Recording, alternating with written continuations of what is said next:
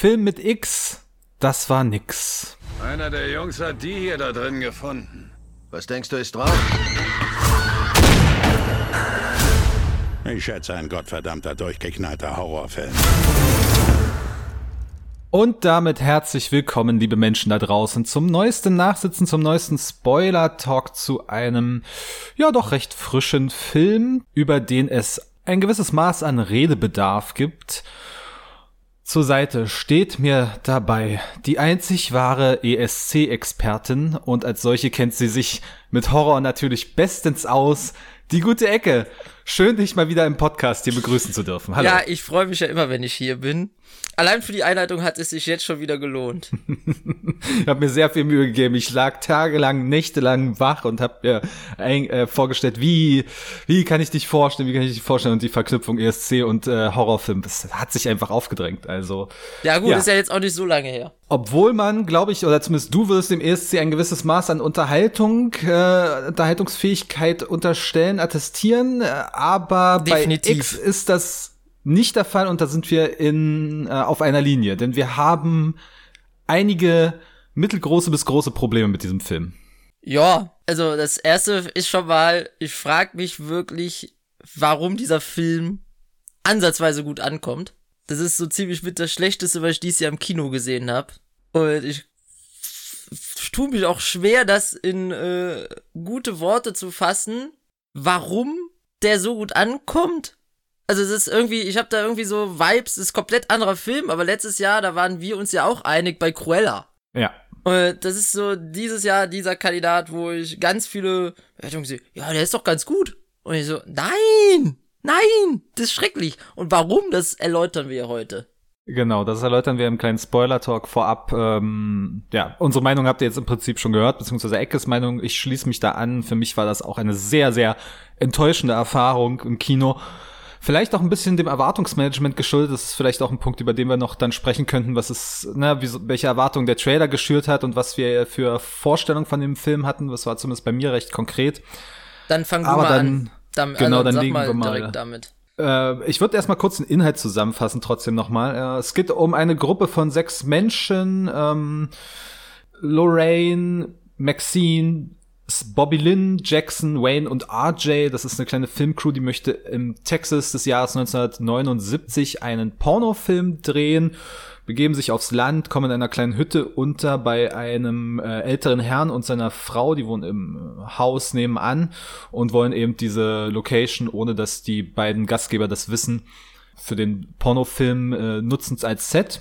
Ja, und äh, dann äh, spaut sich so langsam die Stimmung auf, erste Szenen werden gedreht und es kommt so eine, so eine düstere, so bedrohliche äh, Atmosphäre auf und letztendlich ergießt sich das dann in einem Slasher-Fest. Es ist also im Prinzip ein äh, Horrorfilm, ein Horror-Slasher, Hillbilly-Horrorfilm mit Pornofilm-Setting und ja, was ich erwartet hatte. Äh, vom Trailer her hatte ich mir ehrlich gesagt einen sehr dynamischen, sehr unterhaltsamen Film, der eher als Persiflage auf dieses 70er, frühe 80er Jahre Horrorfilm-Kino angelegt mit so Blaxploitation, ähm, Verriss und so weiter, beziehungsweise Hommage. Also irgendwie so eine Mischung aus Hommage und Persiflage, aber eher in Richtung Persiflage gehen und vor allem lustig. Aber dieser Film war einfach nicht lustig und das ist halt so mein großes Problem, dass man dieses, diesen Hintergrund, dieses Setting äh, dieses Szenario doch nicht allen Ernstes so angehen kann wie Ty West heutzutage, nämlich mit sehr, sehr ernst, also wirklich minimalstem Humor, aber lachen musste ich da wirklich nicht. Geht's, ging's dir da anders? Ich musste schon irgendwann lachen, aber das hat der Film sicherlich forciert. Denn ich gebe dir recht, also dieser Film ist, also der nimmt sich so ernst. Also gerade in, also die erste Hälfte dann hast du da, ich habe immer das Gefühl gehabt, dass dieser RJ war, war dieser Arthouse-Regisseur, oder? Genau, der, der Kameramann, der, der, ganz, der ganz tollen Pornofilm drehen will. Genau, da fängt er da an, irgendwie von Jean-Luc Godard zu labern. ich denke mir nur, Junge, du drehst einen Pornofilm. Ja, aber das ist ja auch, das ist ja auch einer von diesen Metadialogen, wo seine Freundin dann zu ihm sagt, ja, du drehst einen Schmuddelfilm und er, aber ich bin der Überzeugung, es kann auch gute, anspruchsvolle Schmuddelfilme geben. Und das ist so, ey, hier Publikum, ich mache einen ganz tollen Slasher, aber der, der ist schon anspruchsvoll auf seine gewisse Art und Weise. Also äh, ich habe immer das, ne? genau, ich habe immer das Gefühl gehabt, dass der eigentlich Ty West spielt. Ja. Und der, der Regisseur, den Regisseur von dem Film. Genau. Und genau. der ist mir nach fünf Minuten, wo er in dem Film war, schon komplett auf den Senkel gegangen. Mit seinem, ich mache hier einen ganz kunstvollen Film und ja, ich schwöre dir, wir werden, wir werden damit den Pornomarkt revolutionieren. Ja, klar. Ich hatte, ich hatte wirklich gar keine Erwartung, außer dass ich gelesen habe, 3,7 auf Letterboxd und so einen gewissen Hype. Aber man muss sich darauf einstellen, dass er sehr langsam ist. Das heißt, das war noch immer mein Problem.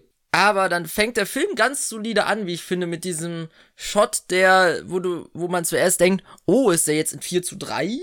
Und dann aber die Kamera aufwacht und man sieht, dass er, dass er quasi aus einer Tür rausgefilmt hat. Und da kommen wir jetzt zu einem Punkt, den, den, den kann man auch ohne Spoiler kritisieren. Dieser Film hat wirklich kaum Inhalt. Also die erste Hälfte ist, die drehen Porno, die zweite Hälfte ist, sie werden abgeschlachtet. Und dann versucht Ty West das zu retten, indem er jede Szene mit irgendeiner Regiespielerei vollstopft, die aber alle brotlose Kunst sind. Die sind nicht dafür da, diesen Film stärker wirken zu lassen in gewisser Weise, dass man den, die Charaktere versteht, dass die Handlung vorangetrieben wird. Nein, die sind einfach nur da, damit es schön aussieht, damit man wenigstens einen Look hat. Und der gelingt so größtenteils schon. Aber sonst äh, dann haben wir das Blitzscreen-Spielereien und so ein Kram. Ich habe mich immer gefragt, ja, aber warum? Warum setzt du das jetzt ein? Genau, auch die Szene, wo Maxine dort in dem Teich badet und sich der Alligator nähert und das ist halt oh, senkrecht ja. von oben gefilmt und klar, das sieht, das sieht schön aus, aber letztendlich ist es total substanzlos.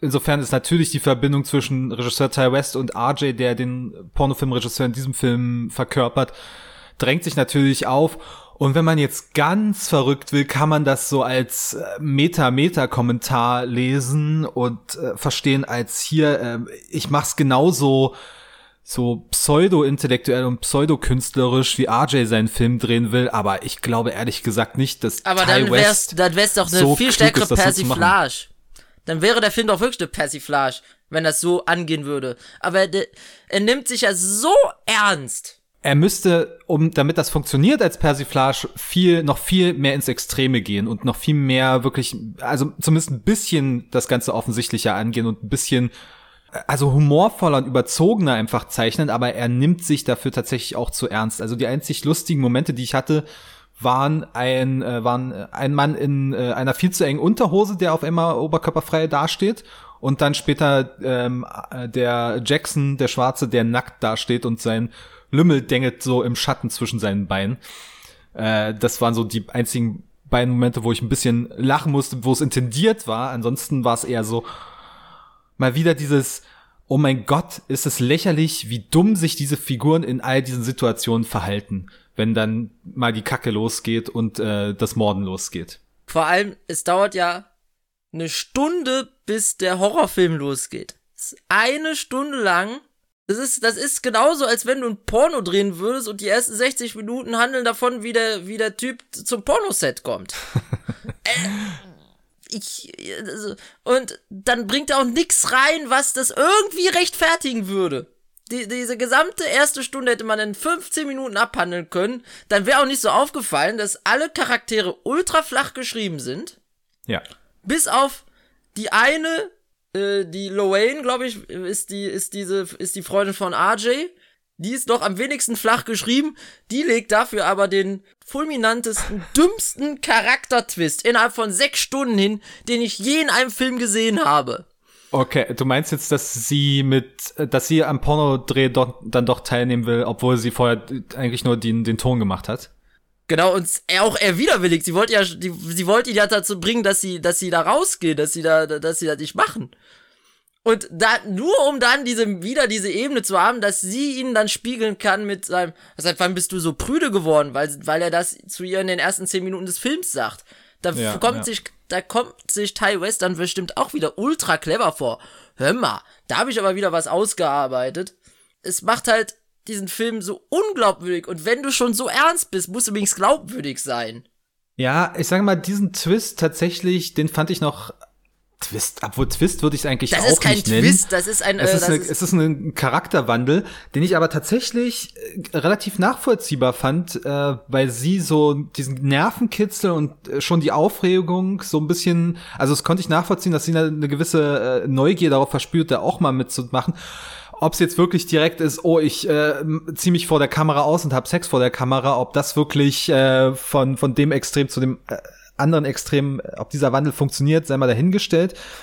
Aber mit ihr tatsächlich noch die eine Figur, die ein bisschen Profil hat, beziehungsweise die ein bisschen Wandel hat. Ansonsten sind das halt alles reine Klischees, ne? Also der Nerd, dann haben wir den, den weißen Geschäftsmann, Texaner Cowboy, dann haben wir den Schwarzen mit dem langen Lümmel, das klingt jetzt ein bisschen despektierlich, beziehungsweise der Schwarze mit, der schwarze Hengst. Ja, also da ist ja Ja, aber er hat ja nichts, er bekommt ja nichts anderes zu spielen. Kid Cudi. Genau. Habe ich gar nicht erkannt, dass es Kid Cudi ist. Aber Habe ich auch jetzt erst in der Nachrecherche erkannt. Ähm, und ansonsten hast du dann, was haben wir noch, die, die, die reifere, äh, die so ein bisschen älter schon im Geschäft ist, ne, die blonde äh, gespielt die hab ich auch nicht, Brittany Snow. Die habe ich auch nicht erkannt. Ja, ich auch nicht. Also die sind sowieso sehr unter ähm, unter Make-up versteckt und hat Maya Goth als als das Flittchen und da macht der Film zumindest am Ende so ein bisschen äh, subversiv gegenüber den Genrekonventionen, dass halt nicht die Brave, das Mauerblümchen, von der wir ja schon gesprochen haben, Lorraine, dass die nicht am Ende überlebt, sondern dass eben die äh, überlebt, die ganz viel Sex hat, die Drogen nimmt, also im Prinzip die amoralischste dieser ja, Figuren aber sie ist, die Hauptfigur. Äh, kommt dann in diesem Massaker. Deswegen war es für mich nicht mehr überraschend, sie ist die Hauptfigur. Ihre, ihr Konterfei ist auf dem Plakat. Natürlich überlebt sie dieser ganze Spannungsaufbau-Part davor, ja. der hätte funktionieren können mit ein bisschen mehr Tempo und so, aber was ja. ihm, glaube ich, sehr viel Substanz raubt, ist dieses dumme, dumme Foreshadowing wieder am Anfang. Diese erste Szene, oh, ja. die zeigt, die zeigt, hier hat ein, hier hat ein Massaker stattgefunden und dann Schnitt zurück 24 Stunden und dann das ist so ein Move wie bei Don't Breathe schon wieder, dass du einen Ausblick auf das Ende des Films hast und damit schon klar ist, was passiert und wenn das nicht gewesen wäre, ich glaube, dann hätte dieser Spannungsaufbau in der ersten Stunde wesentlich besser funktioniert. Glaubst du, ich glaube, dass da ich das ist für mich wie so ein typisches Ding, das ist so ein Ding, das nachträglich reingemacht worden ist. Mhm. Glaube ich nämlich ja. eher, weil weil weil man äh, dann als man den Film fertig gedreht hat gedacht hat, oh, das dauert doch ein bisschen zu lange und die Leute müssen ja wissen, worauf es hinausläuft. Dann geben wir ihnen dieses, geben wir ihnen dieses Foreshadowing, wo sie halt nichts sehen, außer dass da ganz viele Leichen sind. Klar, aber für den, für den Rest des Films, äh, oder beziehungsweise für diese erste Stunde ist das sehr, sehr kontraproduktiv, wie ich finde. Ja. Aber ich glaube, dass es gar nicht so kontra, ich glaube, dass der Film mir noch schlechter gefallen hätte ohne. Okay. Wobei, wobei das schwierig zu sagen ist, weil anhand des Marketings und anhand dessen, was man liest über den Film, ist klar, dass es zu einem Horrorfilm wird. Aber ich hatte nie das Gefühl, dass das zum Horrorfilm werden würde. In den, in diesem Spannungsaufbau. Also, so nach dem Motto, so ein richtiger Horrorfilm. Höchstens, dass der eine, dass der Geschäftsmann abgeknallt wird, weil er, weil er dem, weil er dem alten Knacker da auf den Sack geht. Wo wir jetzt beim Thema sind, das interessanteste Thema dieses Films haben wir bisher noch gar nicht besprochen, weil der Film ist auch so stiefmütterlich behandelt. Also die kommen ja da an auf so eine Ranch und mieten sich da in so ein Gartenhaus ein von einem alten Ehepaar. Dieses alte Ehepaar ist sehr seltsam. Anhand dessen versucht Ty West etwas Interessantes zu erzählen, nämlich äh, den Umgang von diesen älteren Menschen mit ihrer sexuellen Lust, während er, während der alte Mann quasi keine hat, ist sie, die ja auch von Mia Goff gespielt wird, was man nicht erkennt. Mhm. Ja, das hat mich auch sehr überrascht in der Nachrecherche. Ist sie ja noch voller Lust. Und es ist ein Thema, was im Filmdiskurs bisher nicht so wirklich stattgefunden hat. Und daraus macht er einfach gar nichts. Oder das, was er daraus macht, ist, dass sie irgendwann aus einer Mischung aus Lust und Frust anfängt, die zu ermorden ja, es gibt ja dann später noch eine Szene, in der die beiden dann tatsächlich Sex haben, das ältere Paar, wo es dann doch funktioniert, ne? Es war noch fast die beste Szene des Films. Ja, ich habe damit auch massiv meine Probleme. Also erstmal vorangestellt, ich finde es tatsächlich sehr lobenswert, dass der Film dieses Thema aufgreift. Ich hatte vor kurzem mal, ist mir auf Twitter, hatte jemand rumgefragt, äh, ob man Filme, ob jemand Filme kennt, die sich mit dieser Thematik beschäftigen, weibliche Lust im hohen Alter. Und da gibt's halt nicht viel. Also es gab vor ein, zwei Jahren einen, der Königin heißt, den ich leider nicht gesehen habe, aber der sehr hoch gelobt worden ist. Also ja, gibt, genau. das ist leider so ein Thema, was, was im Film so höchstens im Arthouse-Bereich mal ganz selten vorkommt, aber selbst da nicht häufig. Und jetzt baut er das in diesen Genre Mainstream äh, Midbuster ein. Insofern Respekt dafür, aber wie er es umsetzt, finde ich teilweise fatal, denn äh, ja. von dieser Szene ausgehend und auch von dem, was vorher ist, ne, wenn sich ähm, Pearl heißt die ältere Dame, wenn die sich dann zu zu äh, Maxine äh, ins Bett legt, während Maxine schläft, also zieht sich Pearl aus, legt sich neben sie und toucht sie irgendwie an. Mhm. Immer wenn dieser dieser Aspekt da ist, ist es für mich so inszeniert, dass es in mir ein Ekel erzeugen soll. Ne? Also es ist so schummriges Licht, ganz schummrige, verstörende Musik und also auch das kann man wieder mit ganz viel äh, Argumentation kann man das so umdrehen. Ja und es soll ja so ein bisschen deine Gedanken oder deine Vorstellung davon auf den Kopf stellen. Ist das wirklich so eklig oder ist das nicht natürlich? Aber für mich ist es einfach gerade auch in diesem Film so inszeniert, dass es mich ekeln soll. Und dann finde ich schon wieder mehr als nur problematisch. Ich finde auch, dass, äh, dass das in dem Film äh, forciert so dargestellt wird, um einfach die Horrorkomponente irgendwie zu rechtfertigen, weil äh, es muss ja irgendwie doch noch zu rechtfertigen sein, warum A24 dafür Geld gegeben hat und nicht Blumhouse. Weil, äh, weil äh, es ist wirklich so, die letzte halbe Stunde ist so ein typischer Blumhouse-Film und so einen Scheiß gucke ich mir schon gar nicht mehr an. Und den Film habe ich mir jetzt angeguckt und hab gedacht, hab, weil ich die Vorschussdorbeeren gesehen habe, also, ja gut. Und dann wird er halt mittelmäßig, dann ist es halt ein mittelmäßiger Horrorfilm, wie, wie die meisten, die jetzt aktuell gehypt werden. Aber hat man immer noch mehr Spaß als, äh, oder mehr ist mehr, hat man mehr Spaß und ist mehr Substanz drin als in 90% der Horrorfilme, die ins Kino kommen. Und im Grunde ist es dann spätestens in dem Moment, wo der Horror losgeht, genauso dumm wie, wie die ganz schrecklichen äh, Slasher-Filme, die es ja zuhauf gibt auch da wieder, das reißt mich dann immer so raus, wie blöd sich die Figuren verhalten. Ich ja. meine, wir haben jetzt schon ein bisschen angesprochen, wo sie, wo sie Sex haben, die beiden Älteren, und unter dem Bett, wo sie das haben, liegt halt Maxine, hat sich versteckt vor ja. denen.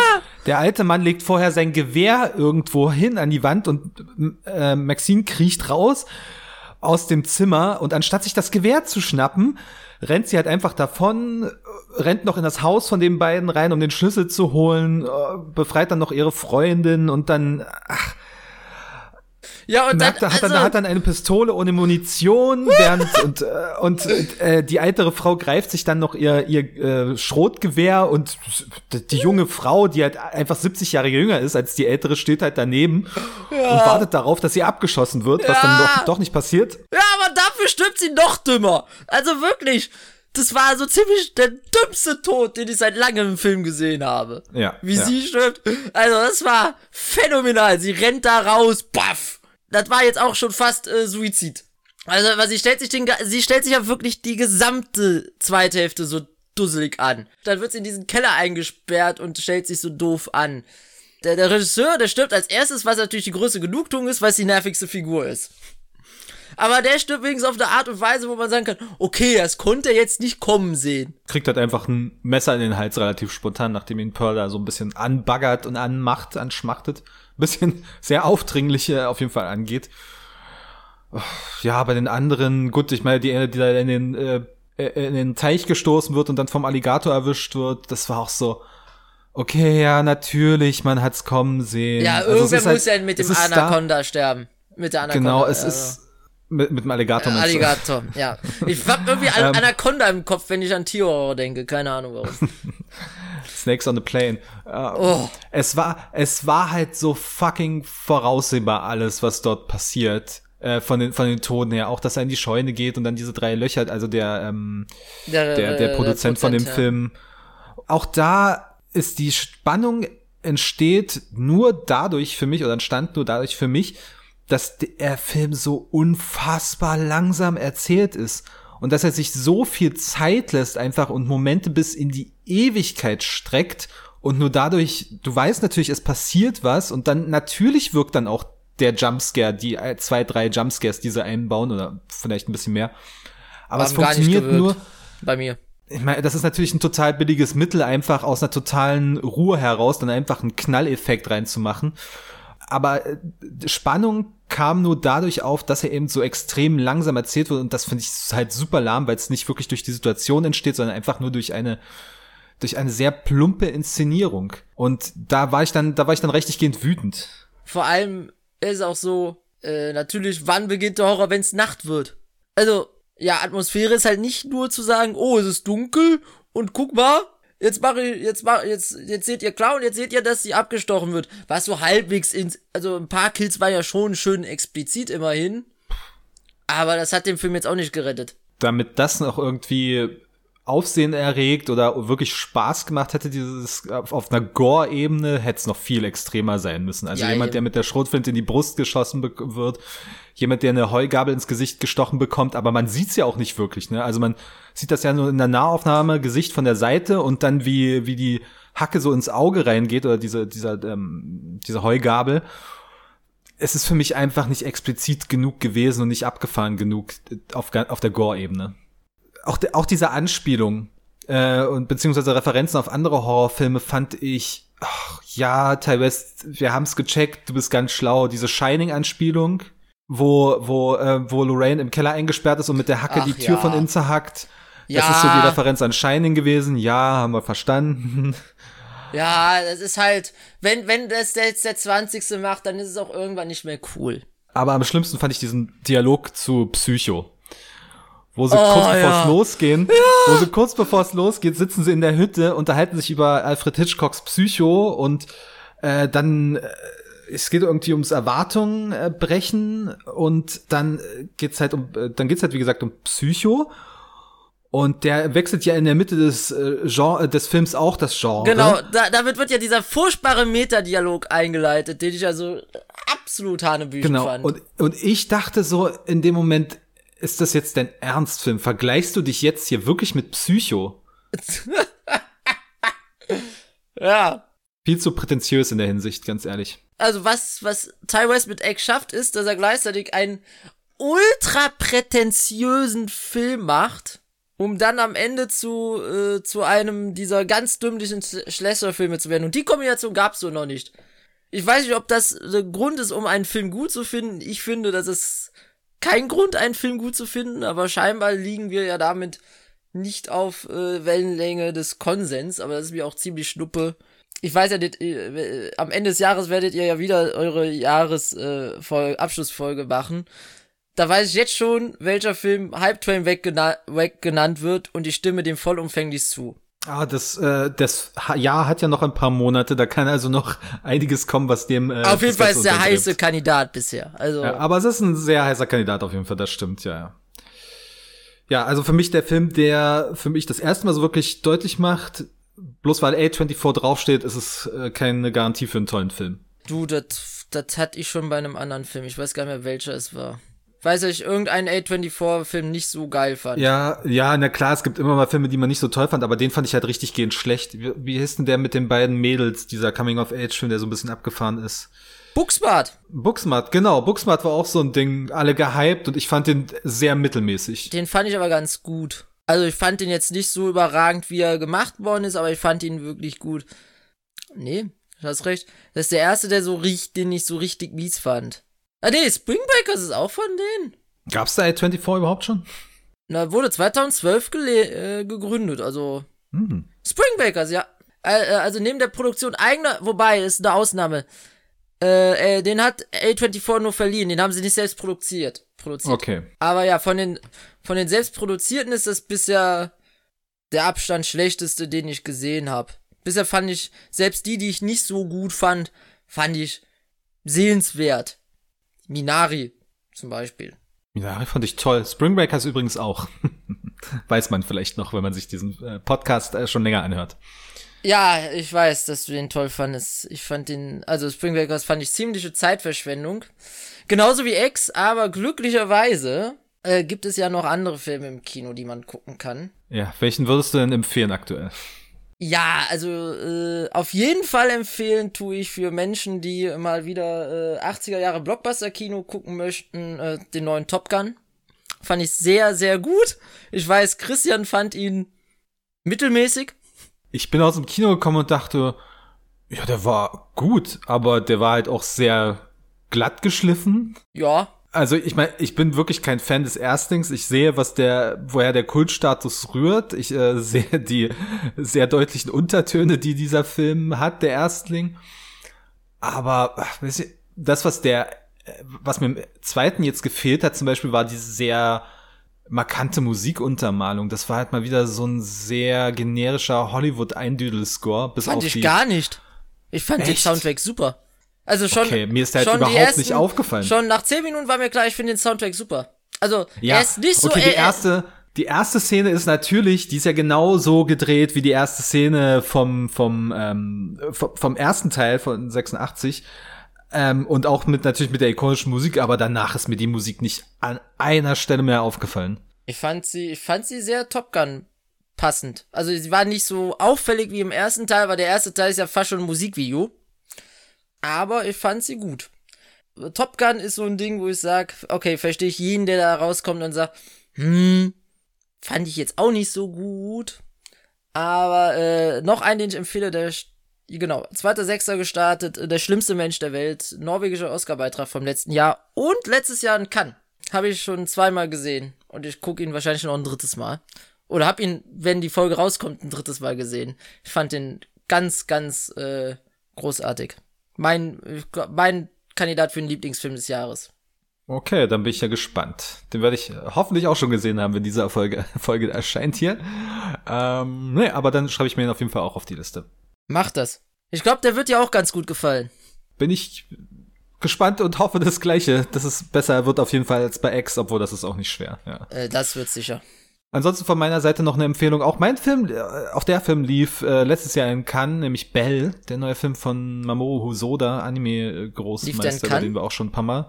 Der lief auch 2021 in Cannes, ja. Oh, war ein sehr starker Jahrgang letztes Jahr im Prinzip eine ähnliche Geschichte wie bei Summer Wars. Eine digitale Welt gibt's wieder und eine junge Dame, die sich dort ähm, einklingt in dieses große soziale Netzwerk und wieder ihre Stimme findet und gleichzeitig einen, einen Beast retten muss. Also ich hatte in einem Text geschrieben, es ist eine sehr effektive Mischung aus Ready Player One und Die Schöne und das Beast. Grandios inszenierterweise. Ja, dann habt ihr wenigstens noch, äh, nachdem wir uns jetzt, jetzt so ein bisschen ausgelassen haben, über einen Film, den wir weniger als mittelprächtig fanden, zumindest noch ein paar Empfehlungen. Aber sagt uns gerne, ob ihr, wenn ihr X gesehen habt, ob ihr ihn besser fandet und begründet uns gerne, warum und warum wir Cretons sind. Ja, haben wir noch was zu sagen zu X? Zu X habe ich nichts mehr zu sagen. Ich äh, äh, freue mich, wenn ich demnächst auch mal zu Gast sein darf und dann wieder lobender über einen Film reden darf. Das kriegen wir auf jeden Fall hin. Da haben wir auf jeden Fall noch einige Themen, die wir mit dir beackern können. Allerspätestens, ich lade mich hiermit zur Jahresabschlussfolge ein. Wenn es nach mir ginge, würde ich jetzt ja sagen, aber ich muss das erst nochmal absprechen mit der anderen Hälfte dieses Podcasts. Ich kann hier keine, wir sind immer noch ein demokratisches äh, Konstrukt, ich kann hier keine Entscheidung allein fällen. Aber von mir aus sehr gerne. Gut, dann lieben Dank an die gute Ecke für den erneuten Besuch bei uns im Podcast und äh, den gemeinsamen Rant. Ja, hat äh, Spaß gemacht. Mehr Spaß als Ex. Und auch lieben Dank an euch da draußen. Teilt uns gerne eure Meinung zu X mit auf kinotagesstätte.com oder auf Twitter oder sonstigen Kanälen. Aber das sind die beiden Sachen, wo ihr uns eure Meinung hinterlassen könnt. Und ansonsten hören wir uns nächsten Freitag wieder. Bis dahin bleibt gesund. Ciao, ciao. Ciao.